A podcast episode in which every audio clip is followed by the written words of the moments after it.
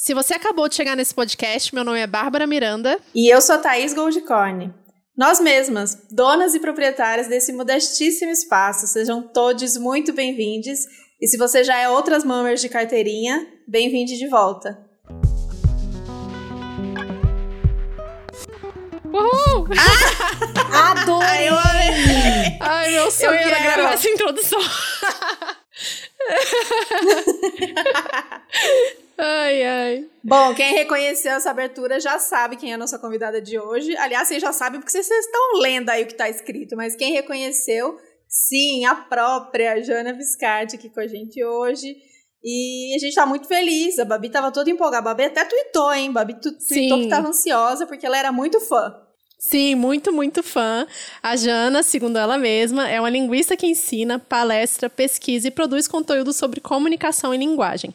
Ela é doutora em linguística pela Unicamp e tem um canal no YouTube que eu sou simplesmente muito, muito fã e que o tema central é o uso da língua, linguística e análise de, de temas. Ela pega os posts no Instagram, é, manchete de jornal e vai analisar isso com uma conversa muito sincera e muito boa, na verdade, de acompanhar. Eu assisto todos os vídeos, já eu sou muito fã. Muito obrigada.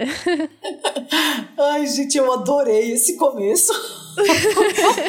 Obrigada a vocês pelo convite, sou muito grata, espero poder contribuir aqui com a conversa. Tô muito feliz, tô nervosa de estar aqui. Imagina. Imagina, Jana. Muito bem-vinda. Então, o lema do seu canal é Como nos comunicamos importa. Então, vamos falar sobre comunicação. Bem-vinda, obrigada por aceitar esse convite. E vamos, né, Sim, vamos continuar lá, com essa alegria toda para falar, mesmo conversando sobre desgraça, a gente vai tentar falar sobre isso de, uma, de um aspecto positivo. Vamos lá. Então tá bom, a gente vai pedir primeiro, a gente deu essa apresentaçãozinha, pra quem não entendeu os nossos motivos da nossa risada, essa vai lá conferir ah, o canal da Jana e assim que ela se apresente, a gente aqui trouxe essa apresentação maravilhosa. Então eu vou pedir pra você, Jana, além disso que a gente trouxe é, sobre o canal, sobre você, pra você se apresentar, falar um pouquinho sobre o canal e aí já, a gente já fala um pouquinho sobre linguística, né? O que é, o que, o que estuda, do que, que é, basicamente você traz no canal e nos seus cursos. Do que vive, do que se alimenta o linguista, né? O que- Isso, como vive a isso. linguista, né? Gente, obrigada de novo, é um prazer estar aqui. Para você que está aí do outro lado nos ouvindo, meu nome é Jana, Janaísa, né? Jana Viscardi na internet. E eu, há cinco anos e alguns poucos meses, eu decidi montar um canal no YouTube para falar de linguagem, comunicação. Lá no começo, o meu objetivo era montar uma espécie de portfólio para poder falar sobre comunicação e linguagem nas empresas. Eu trabalhei é, em universidades é, privadas grandes e eu sabia, e eu vivia e via que às vezes questões de comunicação elas eram assim cruciais pro, inclusive para o desgaste das relações. E aí, num primeiro momento, meu objetivo era é, criar então esse portfólio para ser convidada por empresas para falar sobre isso, porque eu estava desempregada. E é claro que não deu certo, né? Você que está aí do outro lado, não funcionou. Eu fui chamada pra, por muitas empresas para falar. Não, e aí quando eu falo que não deu certo, não deu certo nesse sentido, né? Porque eu tinha uma visão ainda muito simples, muito, é, muito simplista do que era a vida nas redes, do que era a produção de conteúdo na internet. Ainda muito, é isso, muito, muito imatura, né? Para esse campo, para esse universo. Mas, inevitavelmente, questões que me interessavam, que tinham a ver com diferentes formas de preconceito, com questões atreladas ao feminismo, várias questões que me incomodavam começaram a aparecer muito rapidamente no canal. Não, não foi possível para mim falar simplesmente: olha, aqui cinco dicas para você se comunicar melhor no WhatsApp. Se você for ver os meus primeiros vídeos, era isso. Ah, como montar bem o seu currículo. E tá tudo bem, esse era um conteúdo que fazia sentido para mim naquele momento. Mas eu, inevitavelmente, chegou o dia da mulher, lá fui eu descascar sobre a maneira como os homens falam com as mulheres nas empresas. E aí, nisso, o meu canal foi ficando cada vez mais esse lugar de trazer mesmo esses elementos de linguagem que são tão. é, que me interessam tanto desde 1998. Sim, eu tenho 40 anos. e em 98, em 98, quando eu entrei na faculdade, foi quando eu comecei a estudar linguística. Também por um equívoco. Pense na, numa trajetória equivocada, gente. Eu comecei a faculdade porque eu queria fazer tradução. Eu sempre amei línguas estrangeiras, queria muito aprender e virar tradutora. Mas aí eu decidi ir para a Unicamp, eu tinha passado lá, estava numa lista de espera da Unicamp, e eu fui e a Unicamp, das faculdades que eu passei, era a única que não tinha tradução. Olha como eu sou inteligente. Realmente, hein? e aí eu, eu fiz umas disciplinas de linguística. Uma dessas professoras que me encantou, inclusive depois se tornou minha orientadora no mestrado e doutorado. Então, professora Edviges Morato, professora Esther Scarpa, dentre outras figuras que foram tão importantes para minha formação, me ajudaram a olhar com muito carinho para as questões de linguagem e e desde então eu quero entender como é que as pessoas fazem o que elas fazem.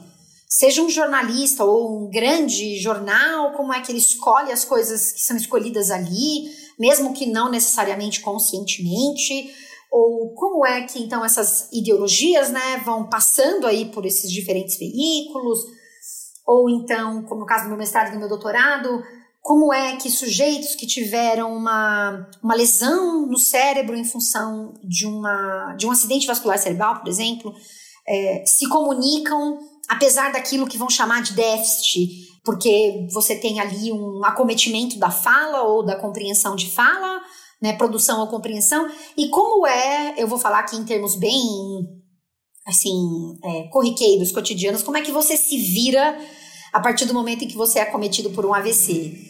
E aí, quando eu trago esses dois exemplos bem aleatórios, é para mostrar para quem está aí do outro lado ouvindo a gente que estudar linguagem é estudar coisas que podem parecer muito diferentes umas das outras, mas que tem um elemento muito importante que é a língua aí no meio, que é a linguagem, que é essa faculdade que nos permite, né, compreender o mundo, representar o mundo simbolicamente, né? Representar a nossa experiência no mundo simbolicamente. Então, sei lá, como é que as mudanças acontecem numa língua, como é que a gente passa a usar o gênero neutro, como é que uma comunidade começa a fazer uso de novas formas, como é que essas novas formas se estabilizam numa língua, como é que a gente chama de norma culta, uma coisa que na verdade não existe, não é palpável, mas que todo mundo acha que sabe exige do outro, embora esse outro e nem essa pessoa que exige sejam capazes de fazer uso dessa coisa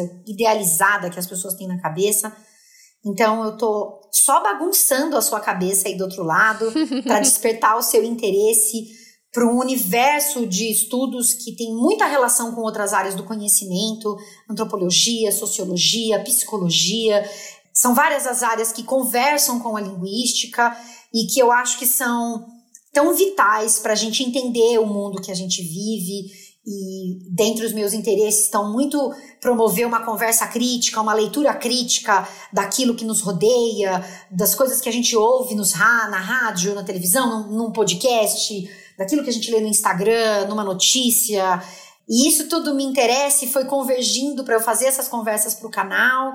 Então lá eu tenho várias, é, várias playlists diferentes, né, com coisas que eu trago. Tem, tem alguns conteúdos mais diretamente linguísticos, digamos assim, que são os conteúdos que é para dizer o que, que é cada área da linguística, quem são os linguistas famosos, digamos assim, as linguistas famosas. Mas tem também esses conteúdos que são bem de cotidiano, para chamar a atenção das pessoas para esses temas que são tão importantes para a gente, né? Para nossa vida em sociedade, né? Sim. Nossa, eu eu sou completamente apaixonada por línguas também, principalmente eu já morei fora também, morei na Alemanha, então para mim é uma coisa de entender o quanto que a língua influencia na cultura e na atitude das pessoas e quanto que a atitude das pessoas influencia na língua, e isso é muito, muito legal, assim, e eu nem sabia que existia essa área de estudo antes, né, sei lá, de eu entrar para minha vida profissional. Eu sou, trabalho com design, né? E, além do podcast, então é uma coisa bem recente para mim. E eu estou agora nessa pegada de voltar a estudar outras línguas para poder continuar com essa minha curiosidade que sempre teve aqui. É muito interessante. Primeiro que eu não queria trazer pergunta nenhuma, eu queria só fechar meu microfone e deixar a Jana embora, que eu gosto de convidada que vai embora. Sim. E a gente fica aqui envolvida, eu gosto assim. Mas não tem como a gente gra tá gravando esse episódio, a gente não sabe ainda quando vai ao ar, mas a gente está gravando esse, esse episódio hoje, 17 de março de 2021. É, não tem como a gente deixar de pontuar que estamos vivendo o pior momento da pandemia, né? A gente acaba de, de receber aí as notícias de que 16 estados têm ocupação com mais de 90% é, da capacidade, três nem possuem mais vagas, todo dia batendo recorde de morte. E aí saiu agora para pesquisa da Datafolha, foi divulgada hoje, aquela pesquisa de rejeição. E aí Bolsonaro é, aumentou a sua rejeição, mas ainda assim são 54% dos brasileiros ainda que veem a atuação do presidente como ruim ou péssima é, e que responsabilizam ele pela, pelo momento que a gente está vivendo essa pandemia. E aí eu fico pensando nisso, isso que você trouxe agora sobre como e por que né, a, a, gente usa, e as pessoas usam, e os jornalistas usam as palavras que usam, e o governo usa as palavras que usam. E lembrei do vídeo que você trouxe sobre as manchetes de que o Bolsonaro fala em verdades, né?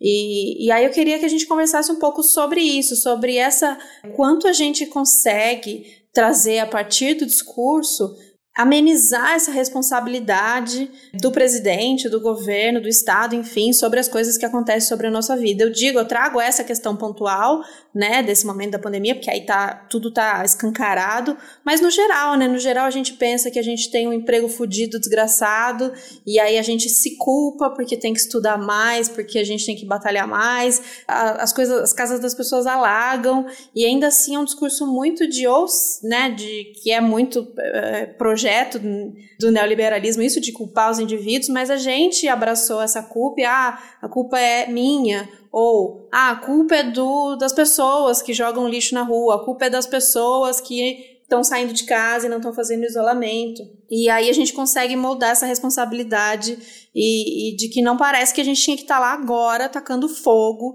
e tirando esse homem dali e toda a sua trupe, porque é, é uma responsabilidade, sim, quando a gente vê que a questão da vacina, como ele, como ele lidou desde o início, a própria comunicação dele, como ele dizia gripezinha e agora não é mais, sobre máscara, sobre virar jacaré, enfim.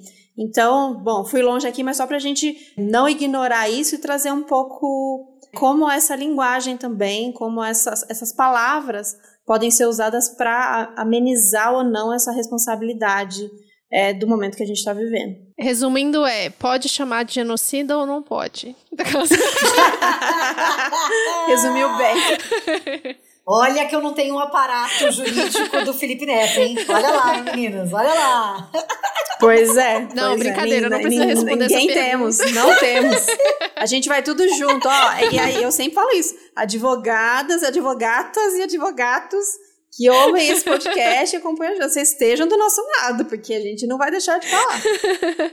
Exatamente, pode, pode chamar, né? Eu, eu acho que é sempre, quando a gente pensa um jornal, só para começar dando o exemplo do jornal, a gente não pode se esquecer que o que está lá é uma parte do que, do que aconteceu numa cidade, num bairro, num país, num estado nunca é tudo. Escolhas são feitas. Quando você pensa, por exemplo, na chamada do Jornal Nacional, aquilo ali é uma escolha que é feita, a ordem do que aparece e as palavras que são escolhidas, né? Há, equipes que estão debruçadas é, sobre aqueles textos para definir como é que aquelas coisas aparecem. E isso também é assim para políticos, políticos de todos os espectros.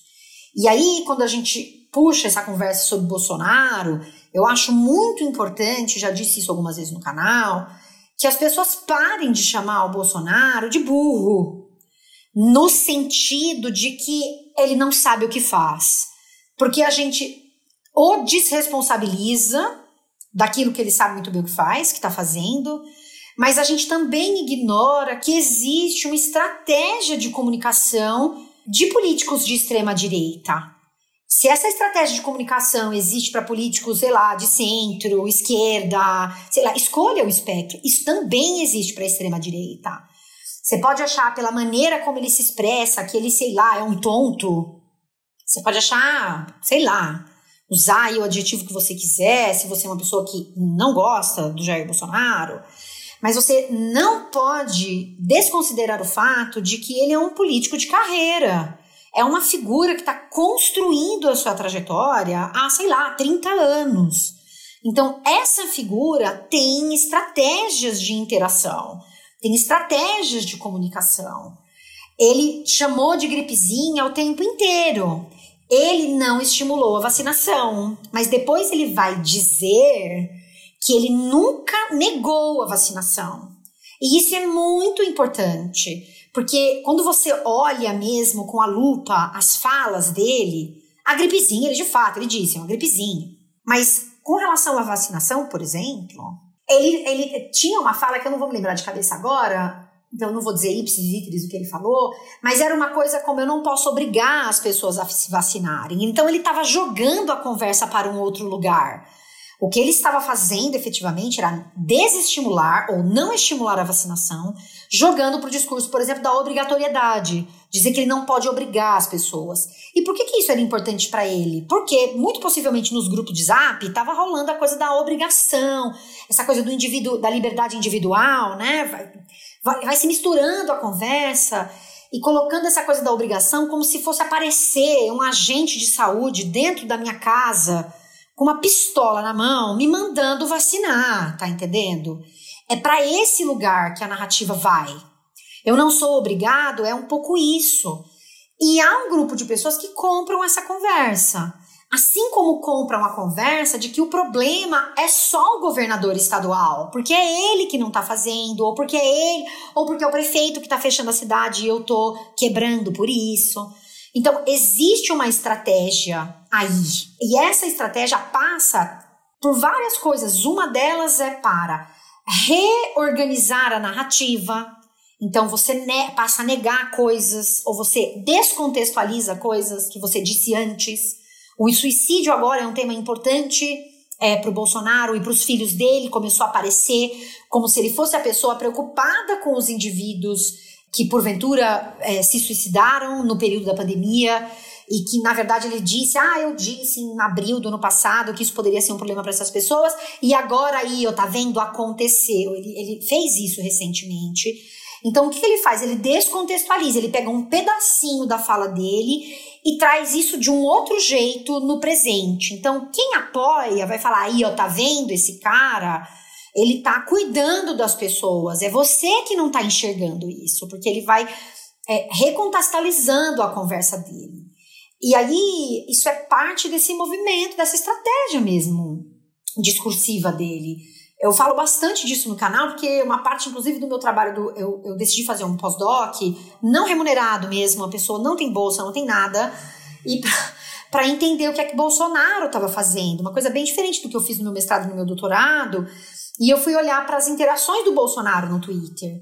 E é muito, é muito, da perspectiva, digamos assim, da pesquisa, é muito, entre grandes aspas, interessante pensar justamente como ele faz qual é o uso que ele faz e a equipe, sei lá, dele faz desses recursos, dos, dos recursos linguísticos que estão disponíveis aí para as pessoas, como ele subverte as coisas, como ele dá a volta, como ele esvazia significados e aí as pessoas vão reutilizando isso. A coisa da obrigação é isso, né? A obrigatoriedade da vacina. O que é que passa a significar a obrigatoriedade das vacinas na cabeça das pessoas? Qual é a imagem que vem para as pessoas?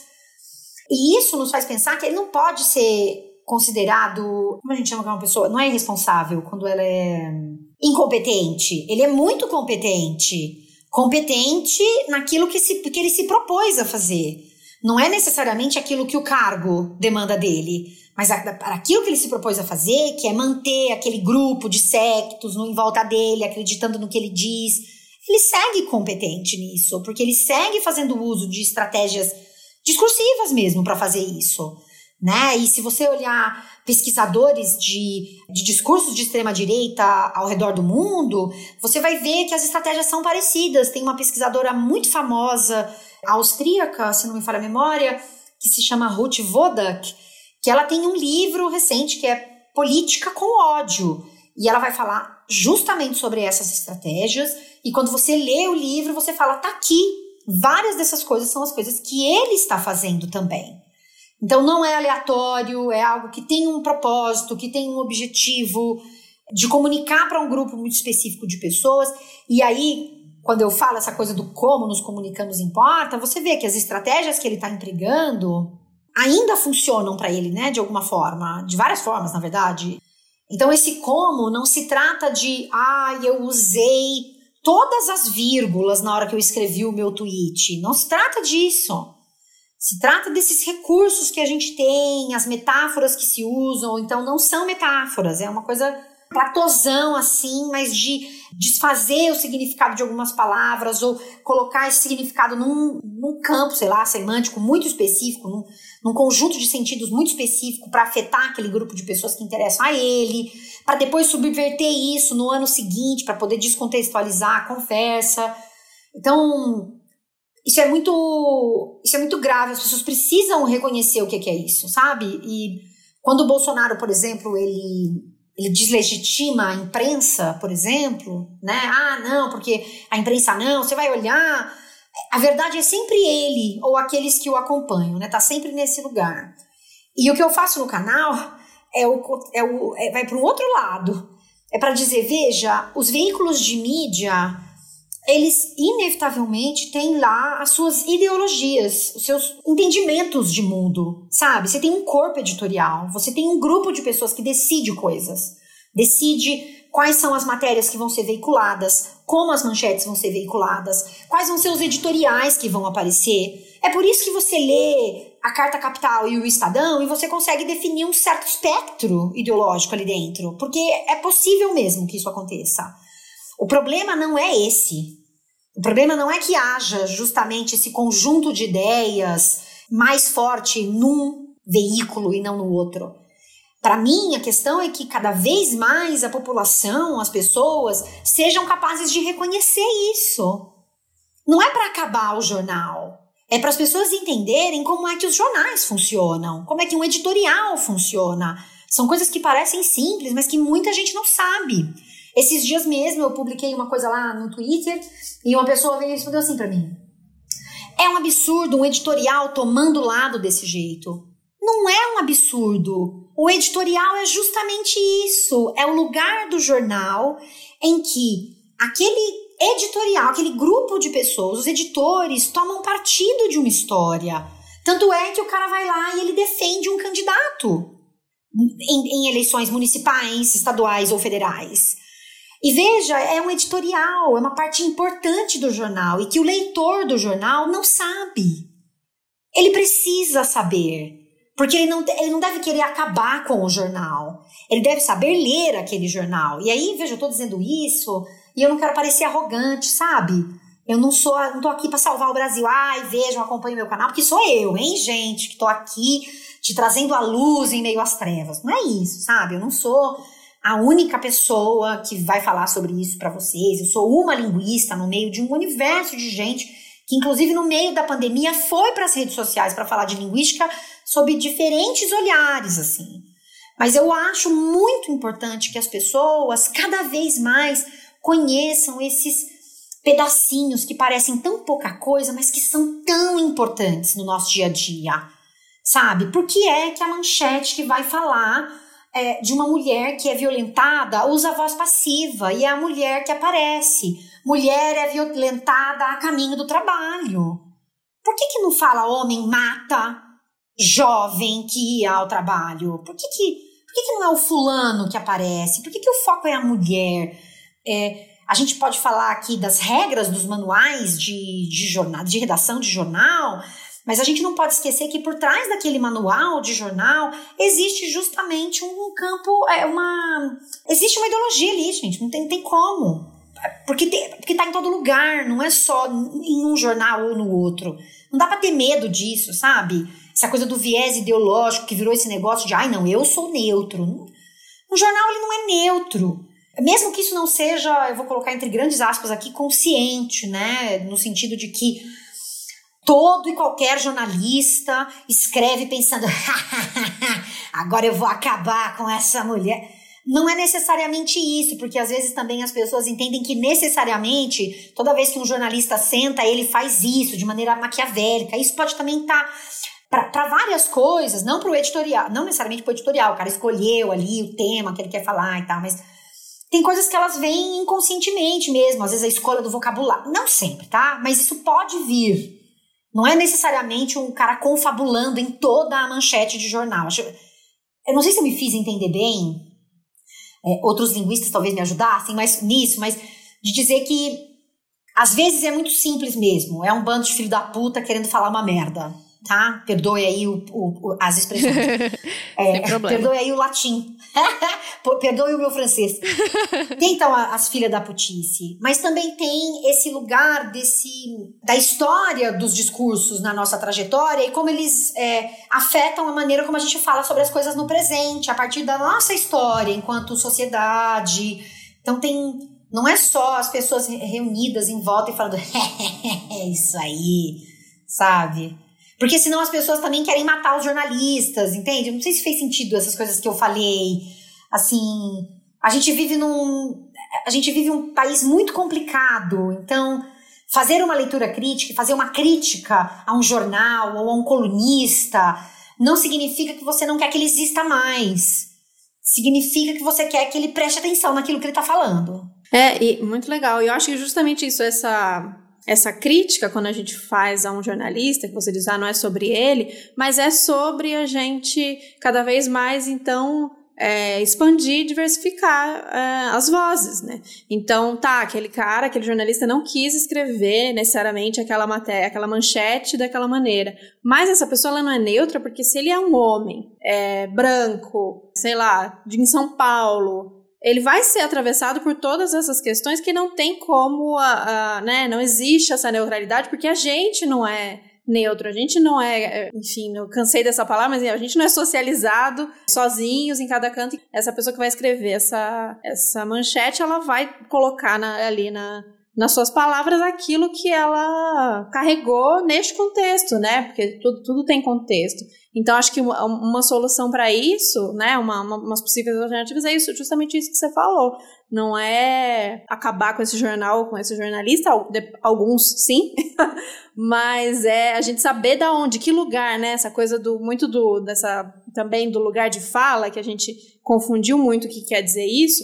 Não quer dizer que não pode falar, mas entender da onde está falando, né? Não é isso? Então, esse jornalista que está falando neste jornal sobre isso, ele está falando deste lugar. E aí, de repente, se uma mulher escrevesse essa manchete, será que seria diferente? Ah, mas tá, essa. Eh, existe mulheres, sei lá, se a Damares escrevesse, escrevesse essa manchete, ia escrever pior. Mas e se uma mulher que passou por isso? isso então tem, né? Existem vários lugares da onde a gente pode falar aquilo. Acho que isso é muito massa, isso que a Jana traz, da gente ter esse olhar atento do que, que a gente está lendo, não pensar na entidade, né? Jornal como se aquilo pudesse ter uma, uma, autoridade por seu jornal e aquilo é aquilo é a única verdade, aquela é a única voz. Aquela é uma voz de pessoas que compõem aquele jornal. Acho que pensando assim a gente consegue dissolver também isso um pouco. E se eu puder só puxar um gancho do que a Thaís falou, se as pessoas estão escrevendo dentro de um jornal também, pode ser que elas não possam dizer as coisas exatamente como gostariam de dizer. Então, às vezes, você vai ter mulheres escrevendo coisas sim, sim. que vão ter manchetes bem diferentes daquilo que elas gostariam de dizer, ou que elas estão dizendo dentro da matéria, porque a gente tem uma coisa que é. As pessoas querem ser vistas, os jornais querem que as suas matérias sejam lidas, elas para isso precisam ser clicadas. Para serem clicadas, elas precisam chamar a atenção das outras pessoas. E isso nas redes sociais tem um caminho cada vez mais de um lugar bem sensacionalista mesmo. Então, essas manchetes, elas chamam atenção. E, portanto, uma manchete, ela não é só, e eu tô colocando bem entre aspas aqui, informativa, que as pessoas também têm essa ideia de não. Aquilo ali, gente, a informação é um espelho da realidade. Não é um espelho da realidade. É um recorte sobre aquela situação e a manchete daquela reportagem, ela tem, ela exerce várias funções ali. Ela, ao mesmo tempo que quer convidar você para entender mais sobre aquilo, e nesse sentido, entre aspas, de novo, resumir o que é a matéria, ela quer também chamar a sua atenção para clicar ali.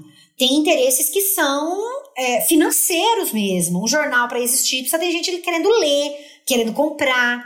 Que é a mesma coisa para uma capa de revista, que é uma coisa que é, eu tenho um curso É, não vou ficar aqui fazendo propaganda de curso, não, mas é que tem um curso que eu dou. Faz, faz, faz. Ah, é, que eu falo, chama Como Analisar um Discurso. E a gente fala muito sobre capa de revista, porque é isso, não é uma coisa só, não é só informativa.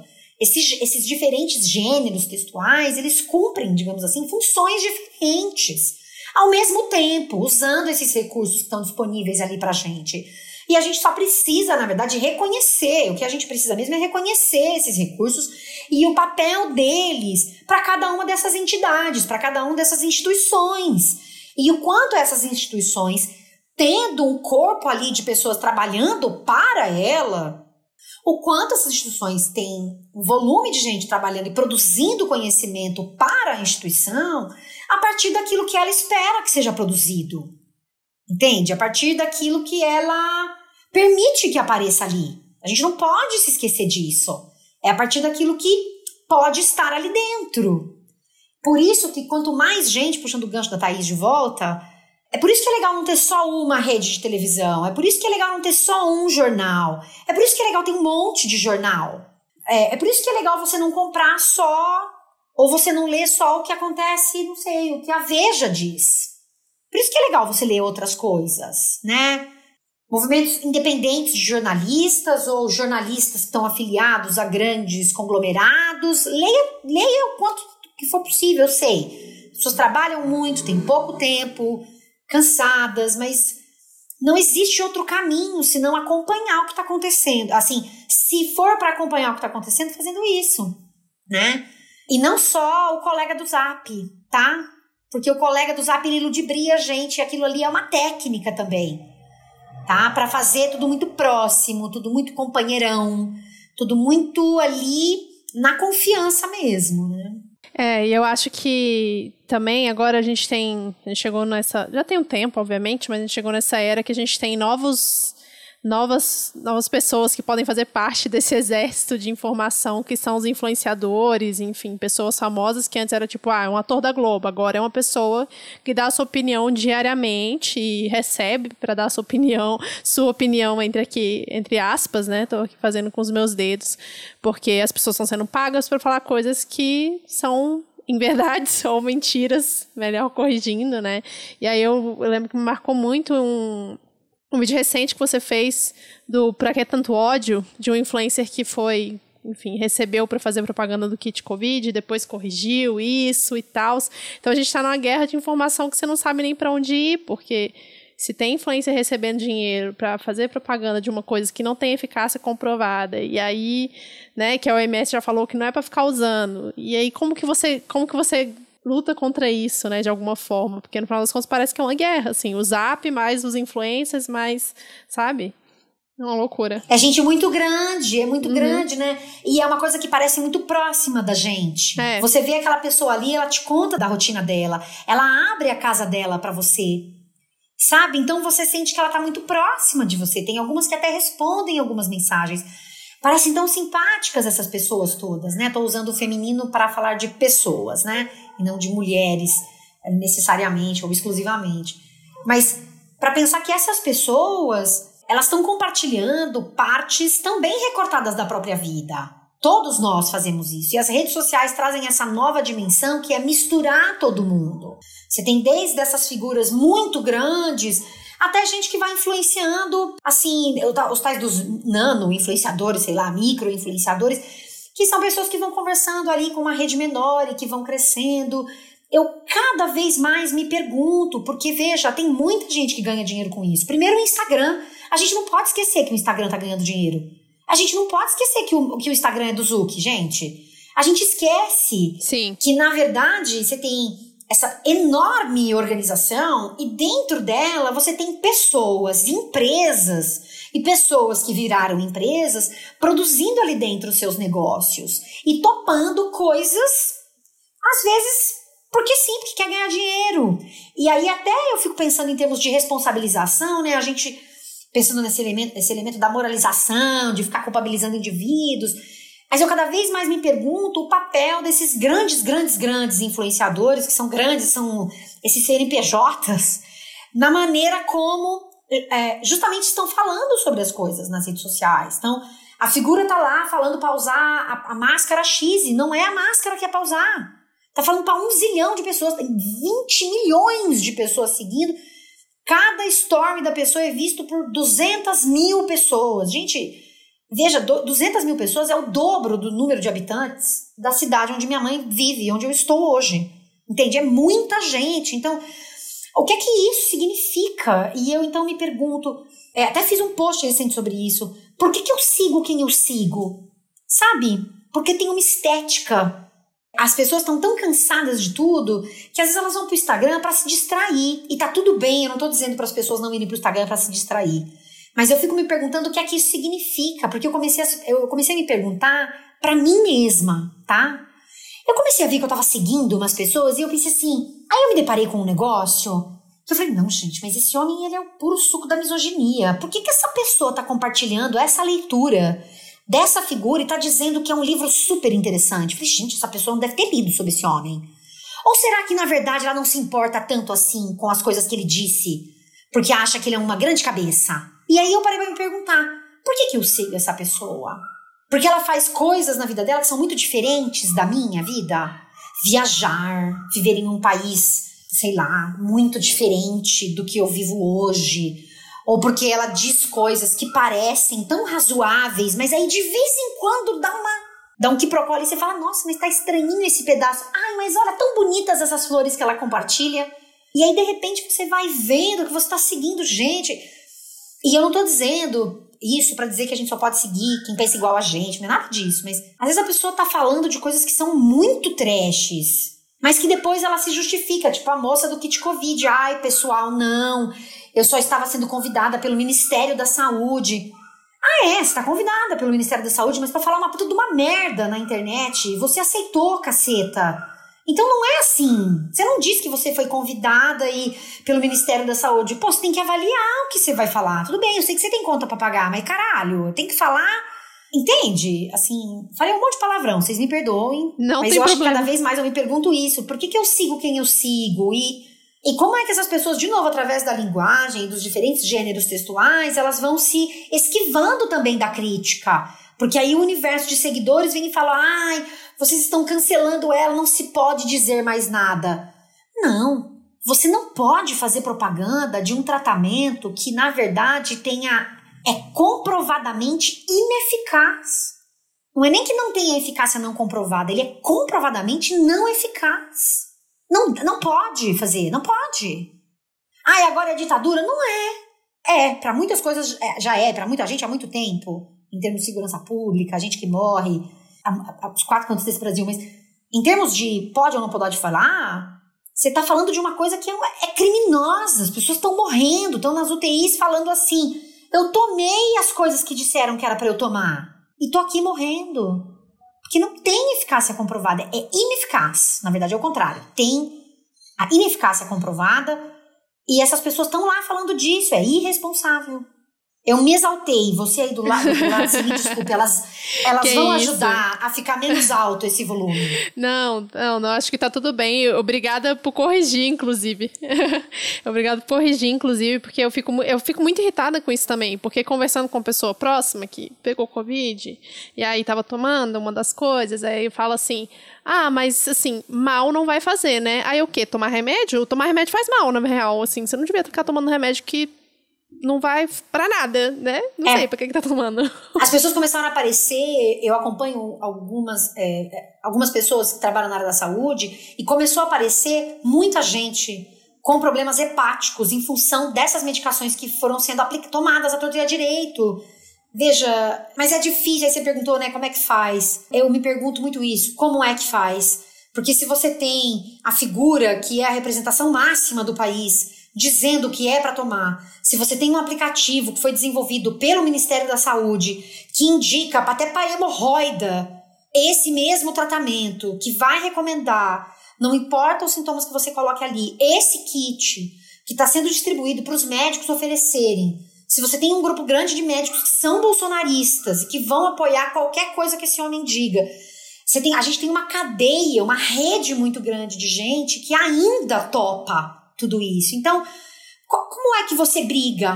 Né? Como é que você briga? A gente briga com informação, mas em quais informações as pessoas confiam? né? Que aí a gente vai para essa conversa, enfim, que pode ser até de outro, de outro dia, mas tem a coisa do fake news, de como é que se trabalha com isso, como é que como é que se esvazia o sentido de ciência, como é que o governante máximo, né, o ocupante do cargo à presidência, só para usar o termo que a Angela Davis usava para falar do Trump, esse, como é que o ocupante do cargo à presidência no Brasil faz uso da ciência, só para dizer, por exemplo, que só vai usar a vacina quando for aprovada pela ciência, pelo.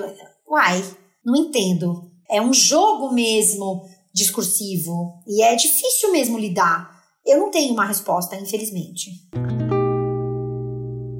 É, esses, esses mega influenciadores que você trouxe, uma coisa que, que me intriga bastante, aí eu fico pensando, o que que traz essa autoridade, né, para esses perfis grandes, é um selo de verificado, é o número de seguidores, é a coisa do poder, porque o que a gente acredita tanto na questão da, da, do poder, da grana, da meritocracia, então a gente pensa, pô, essa pessoa, milhões de seguidores, tá melhor que eu, porque tá na Europa, porque tem um carrão, porque tem uma casona, tudo que eu queria ter, ela tem.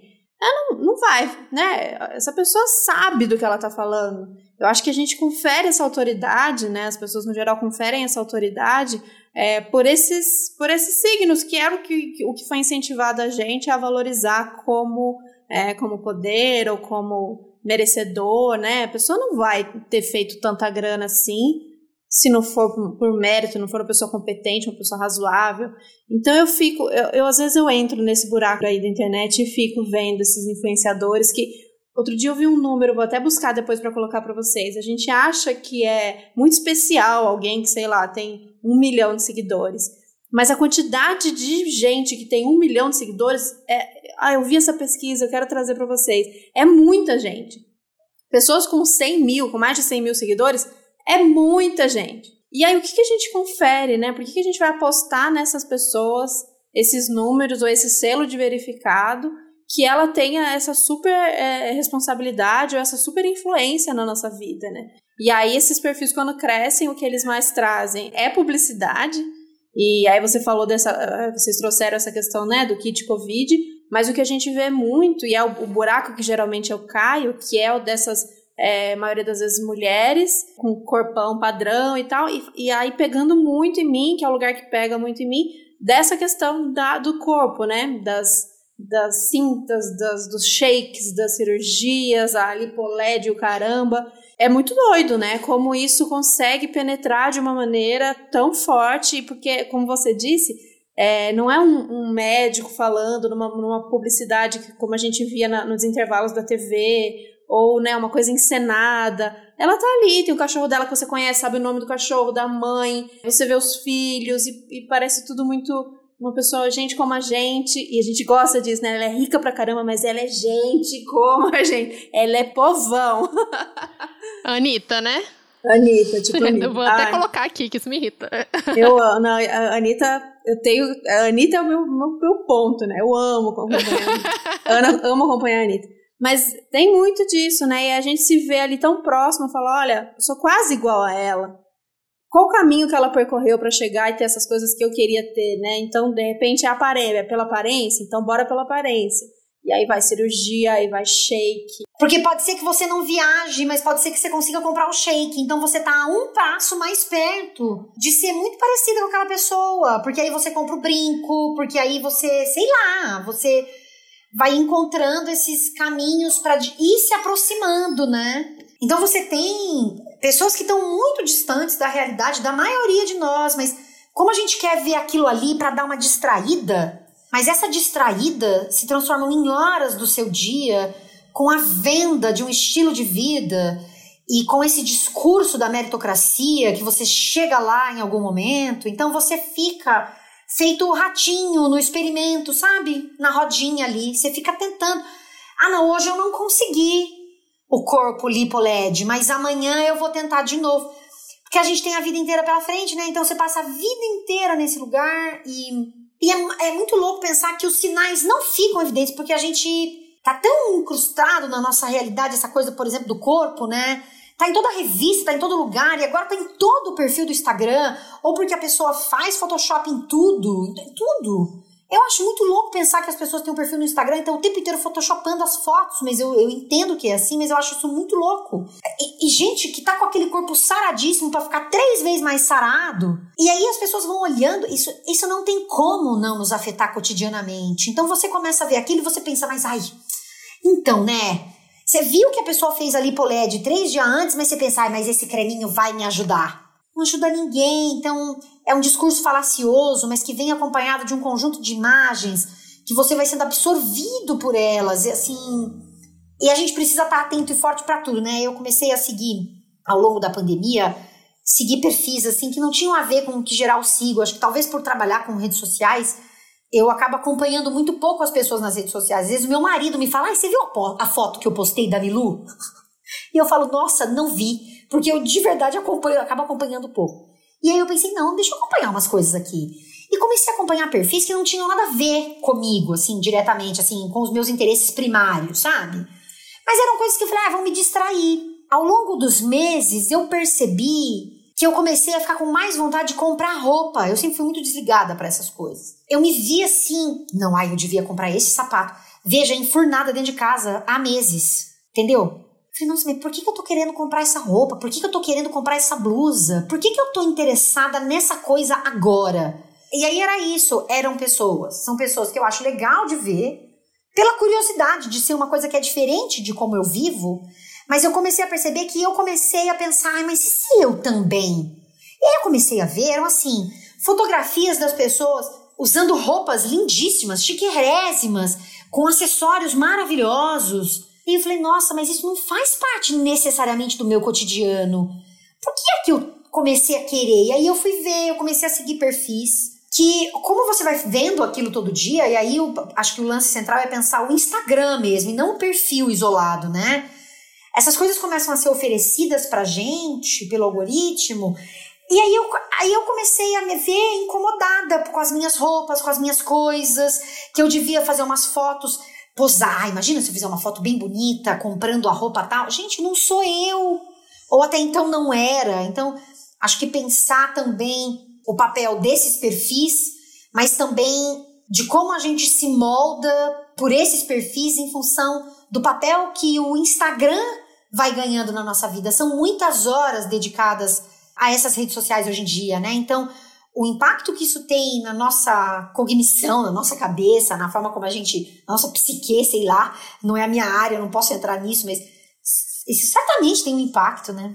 Nossa, demais. Eu tava conversando com um grupo de amigos, acho que tem várias questões aqui, mas tava conversando com um grupo de amigos sobre isso, assim, tipo, eu morava em Brasília e eu fui para São Paulo e aí eu voltei para Brasília e eu reparei que meu armário tava todo com cor pastel e preto. E eu fiquei assim, gente, mas eu nem uso, eu nem gosto de usar as roupas dessas cores. O que, que tá acontecendo comigo? Cadê minha roupa colorida?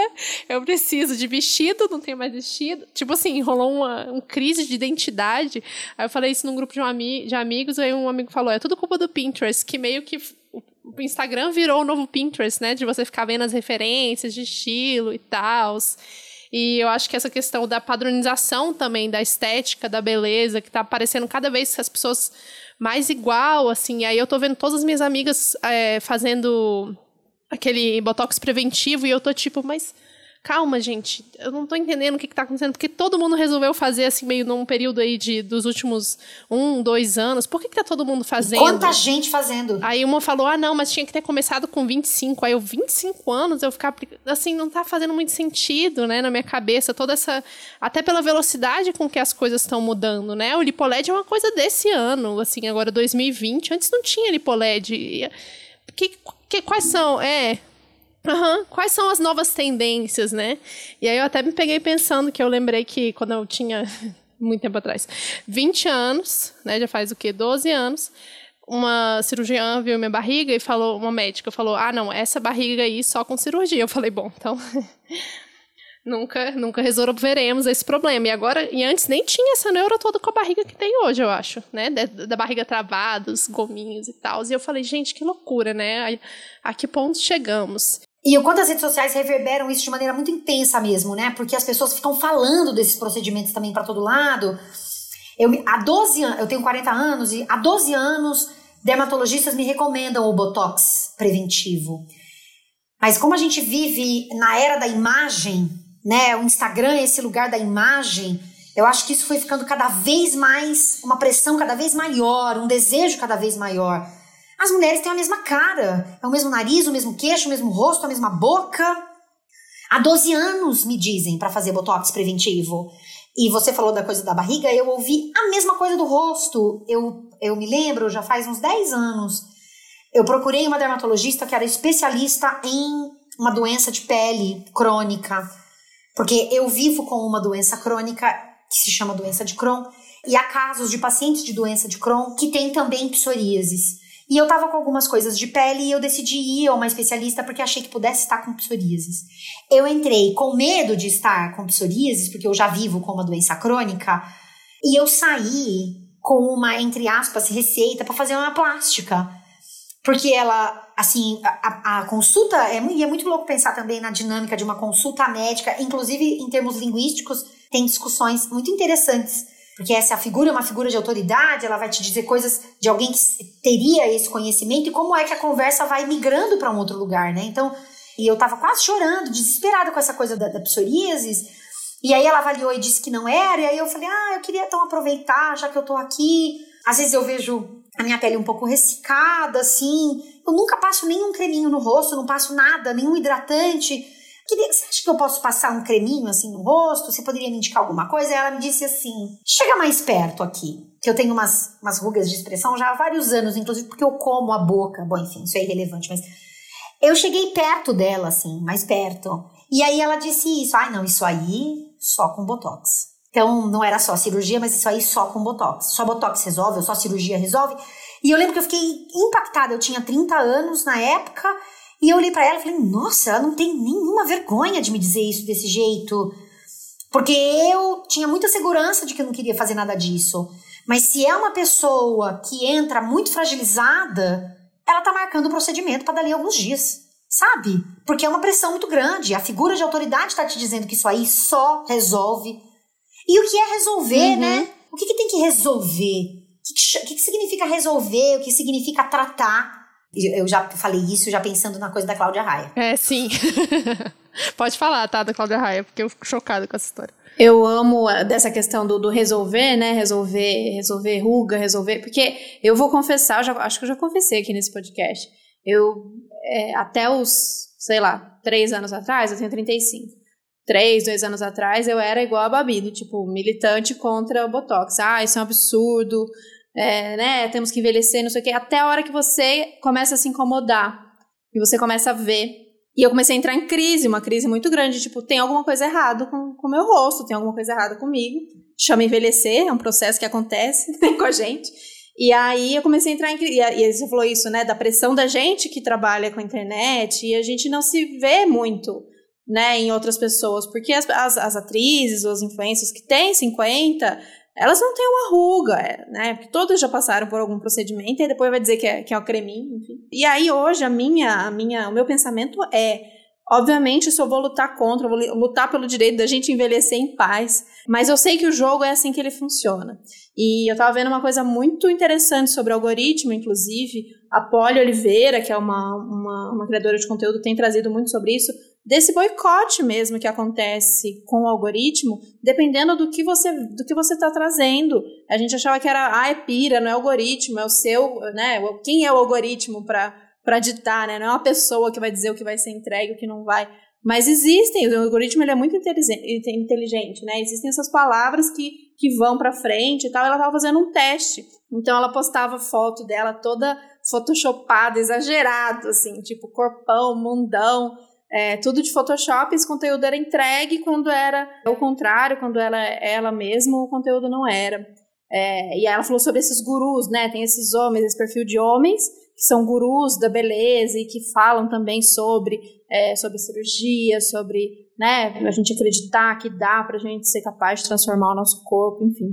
E aí eu fico muito refletindo sobre essa questão do, do envelhecer é, publicamente, do envelhecer na internet, pra gente, pra gente que é mulher, né? E é uma, uma briga que você pode comprar, essa coisa, a questão do cabelo também, deixar o cabelo sem pintar, é uma, uma, uma luta que você pode comprar e eu quero muito comprar sempre, porque é o que eu acredito, faz parte do, do, do, do que eu, da minha luta mesmo, Mas eu entendo os momentos que a gente não compra, os momentos que a gente só entrega porque a gente quer é, fazer a, no, nosso conteúdo chegar, a gente quer ser aceita, a gente quer estar perto.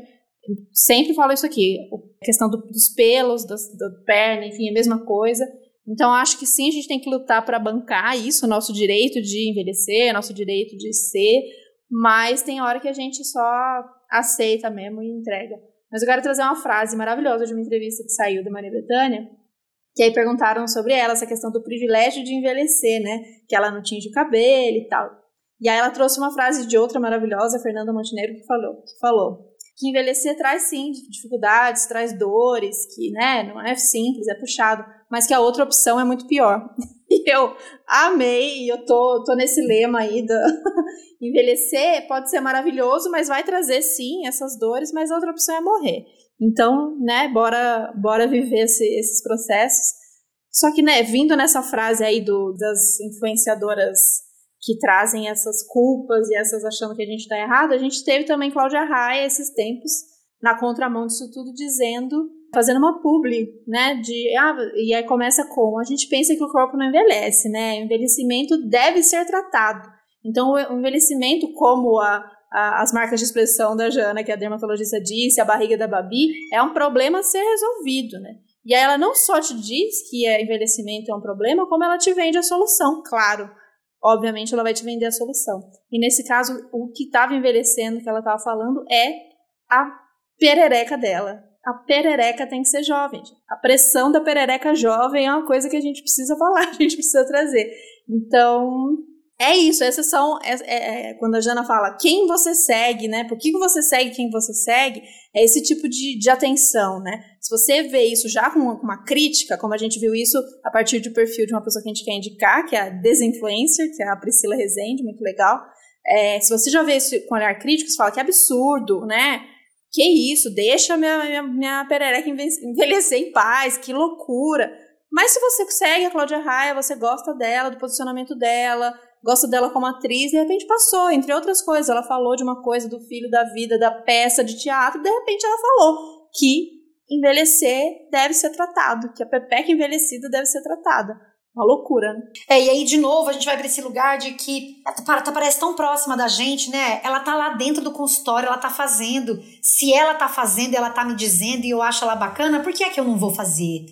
Eu acho que o envelhecer tem que ser algo que tem que ser discutido cada vez mais. É um tema muito, muito, muito importante. Porque a gente tem, ora nas novelas, nas figuras que são celebradas como atrizes, a maioria das figuras, né, em termos de volume de pessoas, mulheres, que são celebradas como atrizes, que não envelhecem e que vão falar que é um creminho. Eu sempre lembro do exemplo da Alessandra Negrini Todo ano no carnaval a mesma coisa. Gente, essa mulher não envelhece. Sim, ela envelhece, mas ela faz um monte de procedimento, cacete. Tá? Então eu não sei o que ela faz na cara dela, mas ela faz coisas na cara dela.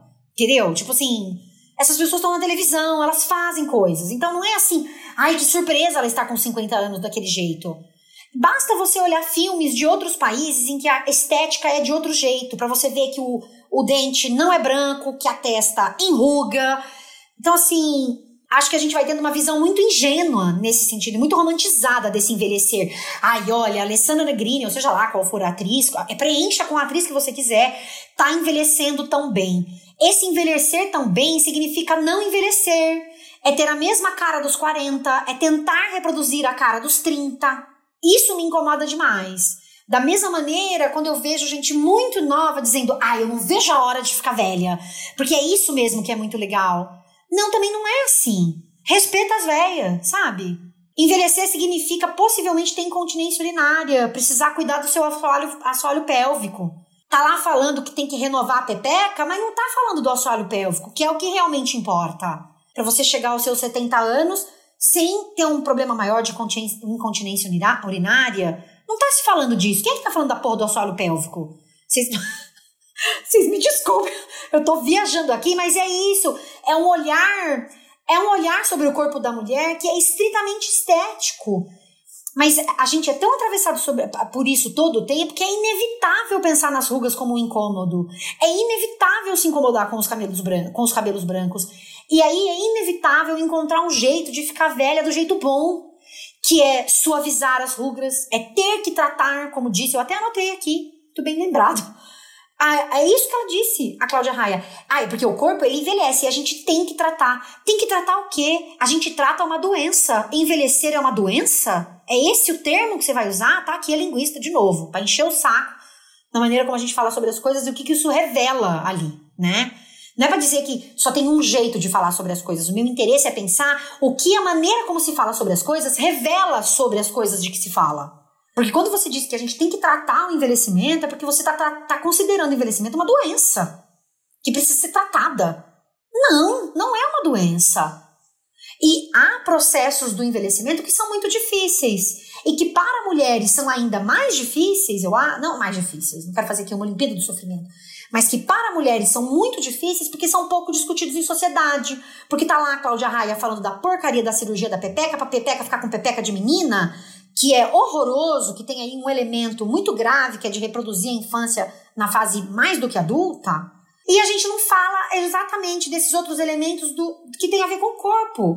O climatério, a menopausa da mulher, ela existe, a sexualidade depois da menopausa, a, a vida na menopausa, o assoalho pélvico, os hormônios, o impacto dos hormônios, os tratamentos que são recomendados, o que, que as mulheres fazem quando entram na menopausa. Não está se falando disso. O que está se falando é disso que é sempre mais do mesmo, é a estética da mulher. Tem que estar tá tudo com cara de 20 anos. E aí, eu responsabilizo sim médicos que insistentemente no Instagram ficam postando essa merda de antes e depois. É proibido, não pode. Então, as esteticistas fazendo isso, as médicas e médicos fazendo isso, essas celebridades olimpianas, né, que são gigantescas, que são super-humanos, que a gente considera como esses indivíduos que são inalcançáveis, reproduzindo essa mesma dinâmica. Eu sei que individualmente é difícil lutar, porque ela não tem mais vaga para ela na televisão se ela não continuar com a cara nova. Mas existe uma responsabilidade por trás disso, existe uma coisa por trás disso. Você tem a Globo querendo que ela continue jovem, mas se é uma pessoa que está nas redes sociais com um volume muito grande de gente seguindo, você fazer uma propaganda de rejuvenescer a pepeca, porque tem que tratar. E aí aqui eu não falo exclusivamente da Cláudia Raia, viu, gente? Não é só para você detonar a Cláudia Raia, mas para pensar essas estruturas que vão do macro ao micro, que vão das grandes organizações, dos discursos das corporações, dos conselhos de medicina, dos conselhos do, dos é, cirurgiões plásticos que ganham mais dinheiro do que nunca, porque os consultórios de cirurgia plástica estão lotados de gente que estão dentro de casa, vivendo uma pandemia e cada vez mais se olham de maneira mais frustrada porque ficam nas redes sociais vendo essas porcarias dessas pessoas com essas caras lisas que não tem uma, uma ruga na cara e as pessoas falam: eu estou horrorosa, eu preciso procurar ajuda. E aí você tem cirurgiões, dermatologistas dizendo que existe o tal do botox preventivo, então você precisa fazer o botox preventivo, porque você está prevenindo. Prevenindo o quê? Uma doença? Envelhecer é, é estar doente? E eu não digo tudo isso porque eu já sou, eu sou a pessoa que já pintei o cabelo bastante. Eu agora tô no processo de tirar a tintura pela segunda vez. Eu já tive o grisalho uma vez e agora eu tô de grisalho de novo. Eu acho que seria maravilhoso se tivéssemos liberdade para fazer como quisermos. A questão é que essa liberdade ela não existe. Ela é cerceada por um conjunto de imagens que se transformaram no espetáculo que é as nossas vidas essas imagens que controlam as nossas vidas. Existe um jeito de ser loira, existe um jeito de ser mulher, existe um jeito de ser morena, existe um jeito de ser cacheada, existe um jeito de ser negra. O capitalismo vai pegando tudo isso, vai, vai pegando, vai pegando o que é ser negra. Ai, não, as mulheres negras não estavam incluídas, eu incluo, mas eu incluo de um jeito. Tem um creme específico. Se você não usar esse creme, o seu cabelo não vai ficar bonito o suficiente se você não fizer esse procedimento estético, você não vai estar harmonizada o suficiente. Como é que uma coisa que é como você veio ao mundo não, não tá harmonizando? O que é harmonizar, gente? Aí tudo bem, você, assim. E quando eu digo isso, gente, não é para recriminar mulheres que fazem procedimentos. Acho muito importante deixar isso claro. Eu tô falando do quanto essas imagens são imagens mesmo de controle, que fazem com que a gente se sinta mal o tempo inteiro. A gente se acha feia, não importa o quão dentro do padrão você estiver, você continua feia, porque o padrão, eu vou fazer uma associação, vamos ver se vai fazer sentido. O corpo padrão é como a norma padrão da língua portuguesa. E sabe por quê? Porque ela não existe. Ela não existe no mundo. A norma padrão é uma língua idealizada que todo mundo acha que aprendeu na escola e que usa daquele jeito, o que não é verdade. Então, ela é uma língua idealizada, que todo mundo procura, é uma coisa construída e idealizada que todo mundo tenta alcançar e não alcança e se frustra, porque vai se achar burro porque não usa todas as regras como deveria, seja lá o que for. A norma padrão do corpo é a mesma coisa. Por mais padrão que você esteja, você continua fora do padrão, continua vendo coisas que você tem que fazer, isso é incansável. Então é sempre feito para a gente continuar insatisfeita. E eu acho isso muito triste. E tô dizendo isso como alguém que se olha no espelho e nem sempre se gosta. E eu sou uma mulher padrão. Eu sou branca, eu tenho cabelo liso, eu sou magra, eu sou todas essas coisas. Mas é, é, é muito triste esse universo em que a gente vive e eu fico triste também em ver que esse é a, essa é a espiral em que os homens também então, estão se inserindo cada vez mais. Tem que ter um corpo de um jeito, tem que fazer cirurgia plástica, tem que. Ao invés da gente fazer o movimento contrário, sabe? De questionar cada vez mais e pensar então nos caminhos dessa liberdade, do que é dessa expressão corporal, do lugar dessa expressão corporal, desses diferentes corpos que ocupam o mundo, ao invés de a gente explorar isso cada vez mais, a gente vai trazendo cada vez mais indivíduos, cada vez mais comunidades, membros da sociedade para esse lugar do padrão, né? Inalcançável. É, eu acho que mais do que uma luta coletiva, até, inclusive, né? Porque eu fico pensando assim, é muito doido. Eu tenho um grupo de 10 amigas da escola e só eu e mais outra não vamos fazer nada, sabe? Eu fico, gente, tem alguma coisa tem alguma coisa que tá fora aqui do, é. do que a gente imaginava que seria viver, mas mais do que uma luta coletiva para mim, né, que eu falo com bastante intensidade sobre isso, assim, sem ficar apontando os dedos para cada uma dessas pessoas que escolhe fazer esses procedimentos, eu tenho uma doença crônica com a qual eu convivo todos os dias. Eu preciso me furar quatro, cinco vezes por dia. Vê se eu vou pagar pra alguém furar minha cara. já tomo, já, já tomo injeção todos os dias, gente. Eu vou, vou pagar pra furar minha cara. Pra mim não faz sentido. Então, eu fico pensando, de que, que adianta você ter o corpo todo saradão, bonitão, parecendo uma menina de 20 anos de idade, e por dentro tá todo podre? Não funcionar, não fazer cocô direito, não, sabe? Tipo assim, é, a gestão não tá funcionando, o pulmão não tá funcionando. Tipo, o envelhecimento ele vai acontecer independente de você fazer o procedimento estético ou não. Então, acho que a gente tem que pensar muito nisso. De, assim, partindo do, ponto de uma pessoa que a minha meta de vida é passar por essa vida sem passar por uma cirurgia, é minha meta, Sim. real. Assim, eu me esforço todos os dias para isso é, para mim é muito difícil conceber isso, sabe? E é um lugar de controle também, de, de controle de. É, como se pudéssemos controlar o envelhecimento se fizéssemos o tal do botox preventivo e isso fosse controlar o envelhecimento. Tá, mas você não faz botox preventivo no corpo inteiro, você vai envelhecer. Talvez você não envelheça na cara, mas você vai envelhecer. Então eu acho que eu acho tão importante a gente pensar o envelhecimento, porque ele é tão difícil mesmo. Tem o um lugar da mulher que, por exemplo, mulheres, e aqui eu vou falar de mulheres, pode ser tanto as mulheres cis, ou homem, homens trans, que porventura têm o interesse de ter filhos biológicos da própria barriga, e que chegam a uma fase da vida em que isso se torna menos possível e da gente pensar o quanto esse discurso está ainda, sei lá, em que época da vida, porque desde os meus 30 anos eu entro no ginecologista, eu não fechei que não quero ter filhos, mas desde os 30 anos eu entro para falar de uma coisa e eu saio com uma, uma receita de ácido fólico, sabe? Então, o que, que é pensar o envelhecimento de pessoas, e aí eu vou falar então pessoas, para ser completamente agregadora, né? Pessoas que desejam engravidar em diferentes fases da vida, saindo desse lugar de um discurso antigo e de pensar o que são os corpos em 2020, nessas diferentes questões, sabe? E, e o foco nessa questão estética, né? Quando a gente pensa em corpos gordos, de pessoas que não conseguem, por exemplo, viajar, entrar numa poltrona de ônibus, porque só se fala da merda da estética.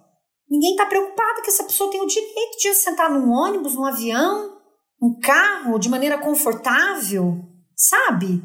Se sentir bem, se sentir bonita. Como é que você pode se sentir integral, é, é, integrada ao mundo em que vive, se não há uma forma confortável de você existir nele?